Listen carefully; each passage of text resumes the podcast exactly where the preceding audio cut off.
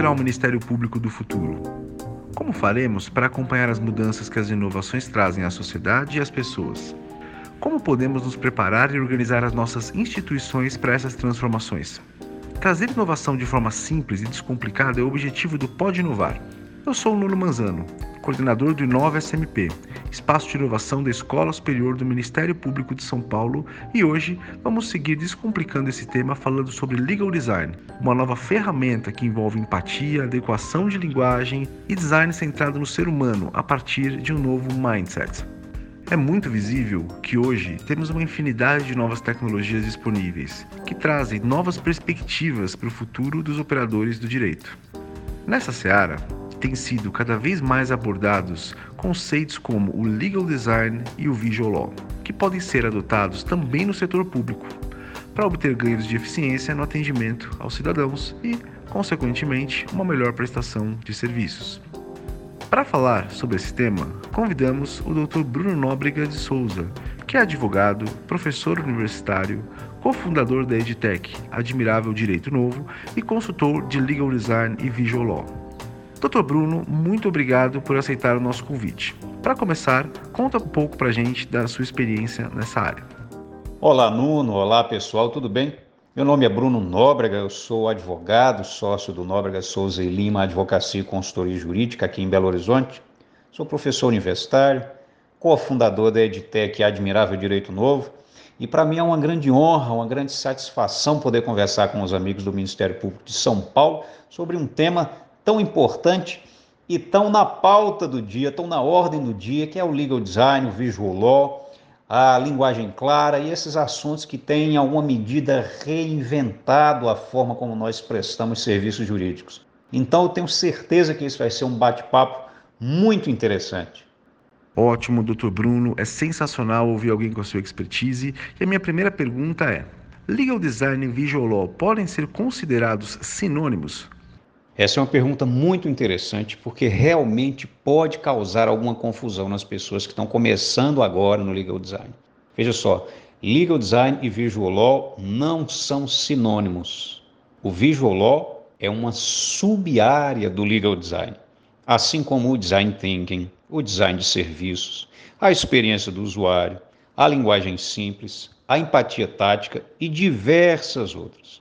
O legal design consiste por assim dizer, na importação das técnicas, dos métodos, dos sistemas do design, só que aplicados ao direito. O legal design busca, sobretudo, humanizar a prestação de serviços jurídicos, e isso é um paradigma absolutamente revolucionário para nós, profissionais do direito. Por quê? Porque finalmente nós precisaremos desenvolver aquilo que faz de nós humanos. Por exemplo, a empatia, por exemplo, a criatividade, o pensamento artístico. Por quê? Porque boa parte das respostas de que o direito precisa, das soluções de que o direito precisa, estão fora do direito. Então é preciso pensar fora da caixa. E a caixa do direito, ao contrário do que muitos de nós ainda pensam, ela é relativamente restrita. Nós temos na nossa formação, desde os tempos da graduação, a mentalidade de consumir muito material exclusivamente jurídico. E às vezes a gente deixa de lado conteúdos igualmente importantes para a nossa prestação jurídica e que simplesmente desconhecemos. A pessoa, o profissional jurídico que pretende trabalhar com legal design tem que abrir a cabeça para esse tipo de coisa. Tem que estudar outros assuntos para além do direito, seja economia, psicologia, literatura, diversas outras áreas que podem, em algum instante, beneficiar a nossa prestação de serviços. E isso vale para a advocacia privada, vale para o Ministério Público, vale para o Judiciário, enfim, todos aqueles que prestam serviços jurídicos certamente se beneficiam do legal design. E tem uma razão muito clara e muito urgente para isso, que é a chegada das novas tecnologias ao direito, gerando uma alta carga de automatização dos serviços. Eu costumo dizer para os meus alunos o seguinte: se você quiser fazer frente a um robô, seja humano. E o que é que eu quero dizer por ser humano? é desenvolver o que nós temos de melhor: a empatia, a criatividade, o pensamento artístico, a capacidade de enxergar soluções para além do óbvio. É importante, a partir dessa mentalidade, a gente ir além do conhecimento estritamente dogmático. O profissional do direito que se limita à dogmática jurídica corre sérios riscos, porque em algum momento esse conteúdo e o uso que se dá a ele deve se tornar automatizado. E aí vem a pergunta: uma vez que isso aconteça, o que vai sobrar para nós de carne e osso? O que vai sobrar para nós humanos? Exatamente aquilo que a inteligência artificial, as novas tecnologias, os algoritmos, hoje ainda não alcançam, ainda não fazem. Então é preciso repensar toda a cadeia educacional do direito para preparar tanto os alunos quanto os profissionais para esse futuro que já é muito próximo. É muito próximo esse futuro, é preciso alertar para isso. A automatização de atividades repetitivas, ela é uma realidade. O profissional maquinal automatizado, aquele famoso Ctrl C, Ctrl V, esse corre sérios riscos, porque cedo ou tarde, uma tecnologia, um algoritmo, inteligência artificial vai fazer melhor, mais rápido, com mais eficiência e com menos erros aquele serviço que hoje é executado por um ser humano, por um indivíduo de carne e osso, por assim dizer.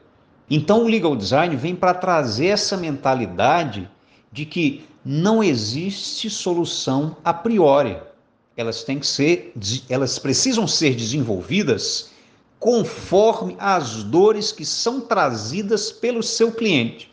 E quem é o cliente? Varia conforme o contexto. Pode ser o jurisdicionado, pode ser o indivíduo que bate a porta do escritório, pode ser o assistido. Vai variar conforme o contexto. E cada um desses clientes tem as suas próprias dores, as suas próprias necessidades. E o legal design, a partir de todas essas disciplinas que eu mencionei, design thinking, linguagem simples, tem maneiras, tem ferramentas que agregam à criação, ao desenvolvimento de soluções jurídicas humanizadas.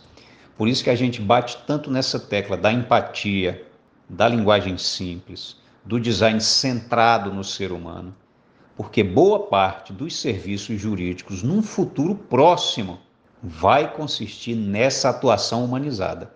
E isso é, é, um, é, uma, é uma necessidade que está na ordem do dia, que nós, profissionais do direito, precisamos internalizar e já nos preparar para esse futuro que se apresenta logo ali. Passa muito por isso. Então, só repetindo, legal design e visual law não são a mesma coisa, tá, pessoal? Qual a relação entre empatia e linguagem clara? E por que essas ferramentas têm recebido tanta atenção quando se fala em inovar no direito? Eu costumo dizer que, que empatia e linguagem clara são faces de uma mesma moeda, sabe? Porque a empatia tem um objetivo muito claro, que é gerar uma conexão emocional.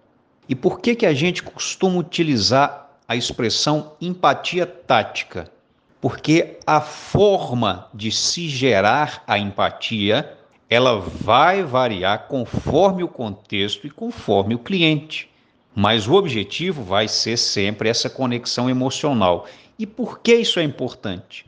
Porque se não há, se não é gerada, se não é criada a conexão emocional, o seu cliente não vai se sentir à vontade o bastante para fornecer as informações de que você precisa para solucionar os problemas reais, a causa raiz daquele problema, sem que haja essa confiança, sem que haja o fornecimento de informações que só serão disponibilizadas pelo cliente se a empatia, se a conexão emocional for estabelecida.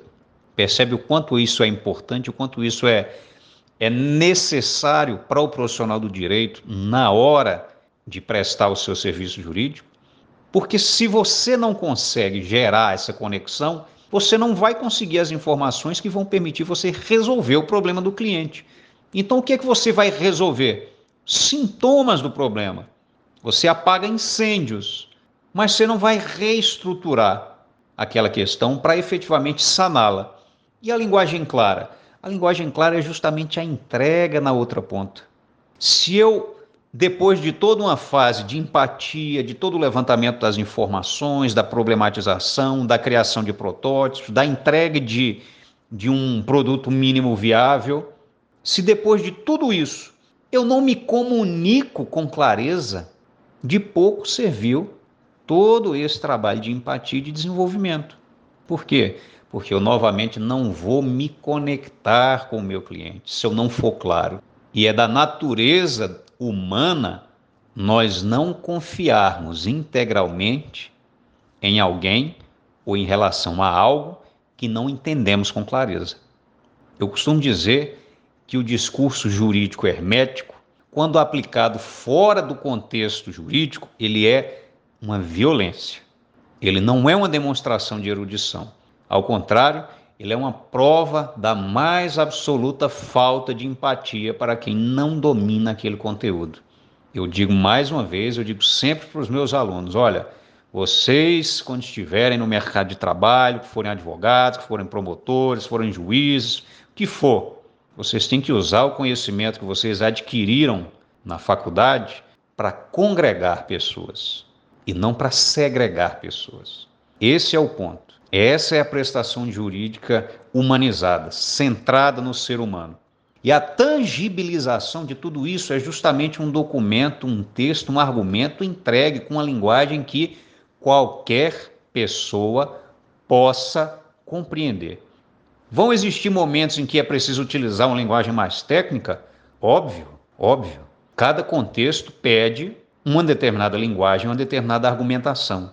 Então, no instante em que você vai discutir alguma questão jurídica com quem é do direito, até para ganhar tempo, a gente precisa utilizar uma terminologia mais técnica.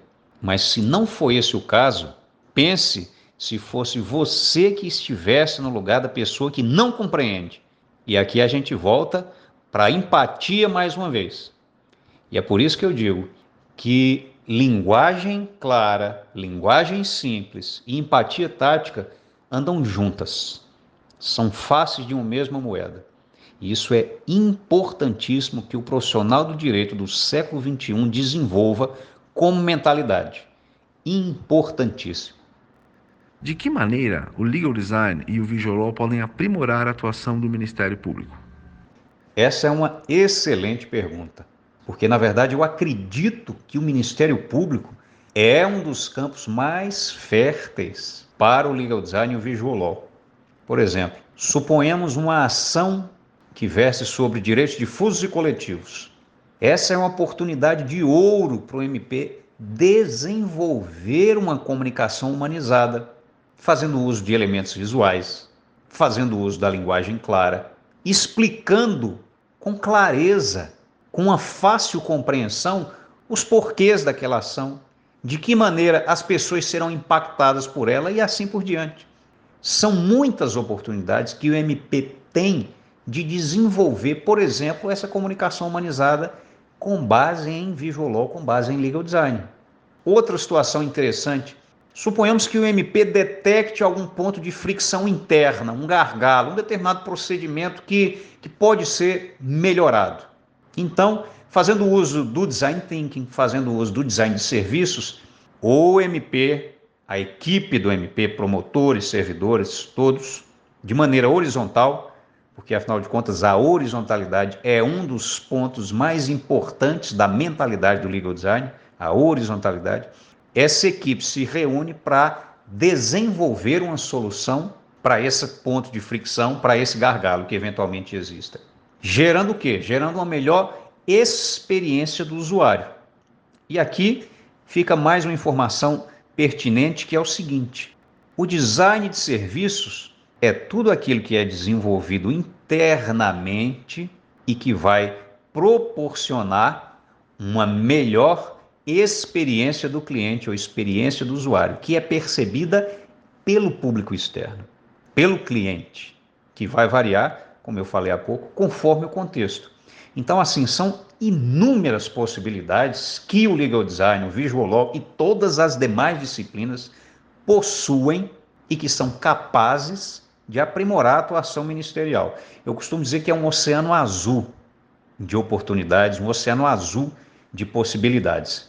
No instante em que as pessoas começarem a se aprofundar no assunto, elas vão ver a gama, o leque imenso de ferramentas que existem e que se encaixam perfeitamente na nossa atuação enquanto profissionais do direito, o que inclui naturalmente o Ministério Público. Quais dicas você daria para quem está começando a trabalhar com o Visual Law?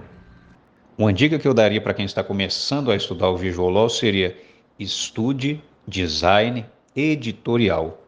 É lá no design editorial que a gente aprende técnicas como a regra dos terços, com a noção de pontos focais, onde a gente aprende também a chamada lei de Miller, ou regra dos 5 a 9, que nos diz que precisamos respeitar uma determinada quantidade de informações por lauda para não causarmos no leitor uma fadiga cognitiva precoce que faz com que ele perca o foco e o interesse naquilo que ele está lendo naquele instante. Outra questão importante que vem do design editorial e da psicologia é o uso estratégico das cores, para a gente causar um impacto desejado no leitor a partir do uso das cores.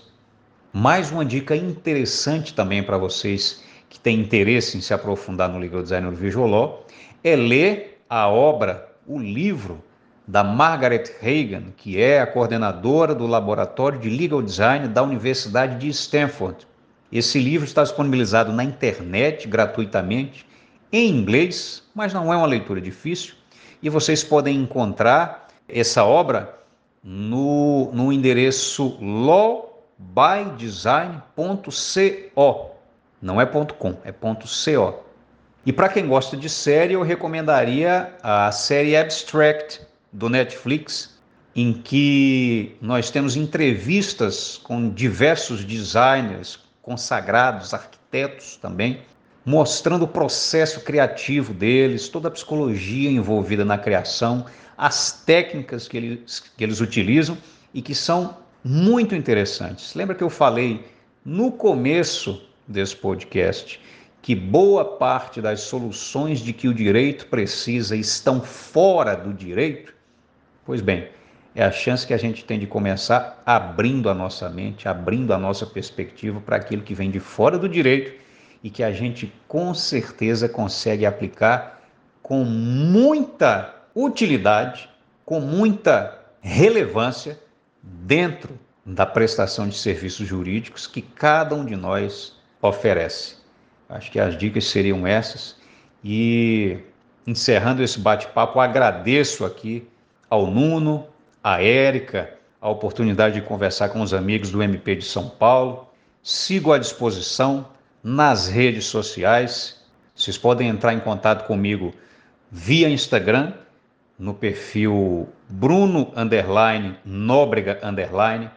E se vocês tiverem gostado desse bate-papo, sugiro que sigam também a nossa EdTech no Instagram, arroba Admirável Direito Novo. Lá a gente conversa de maneira ainda mais aprofundada sobre tudo isso que a gente viu aqui. Um forte abraço a todos. Muito bom, muito obrigado, Dr. Bruno, por compartilhar conosco a sua expertise tão qualificada no assunto. Sem dúvida, cumprimos nossa missão novamente de descomplicar os assuntos de inovação e especificamente legal design, e assim estamos cultivando a nossa cultura de inovação. Termina aqui o Pode Inovar, aprendizagem simples, rápida, mas aprofundada com a Escola Superior do Ministério Público de São Paulo. Não deixe de seguir o canal para receber os nossos programas de maneira automática no seu tocador preferido. Até o próximo programa.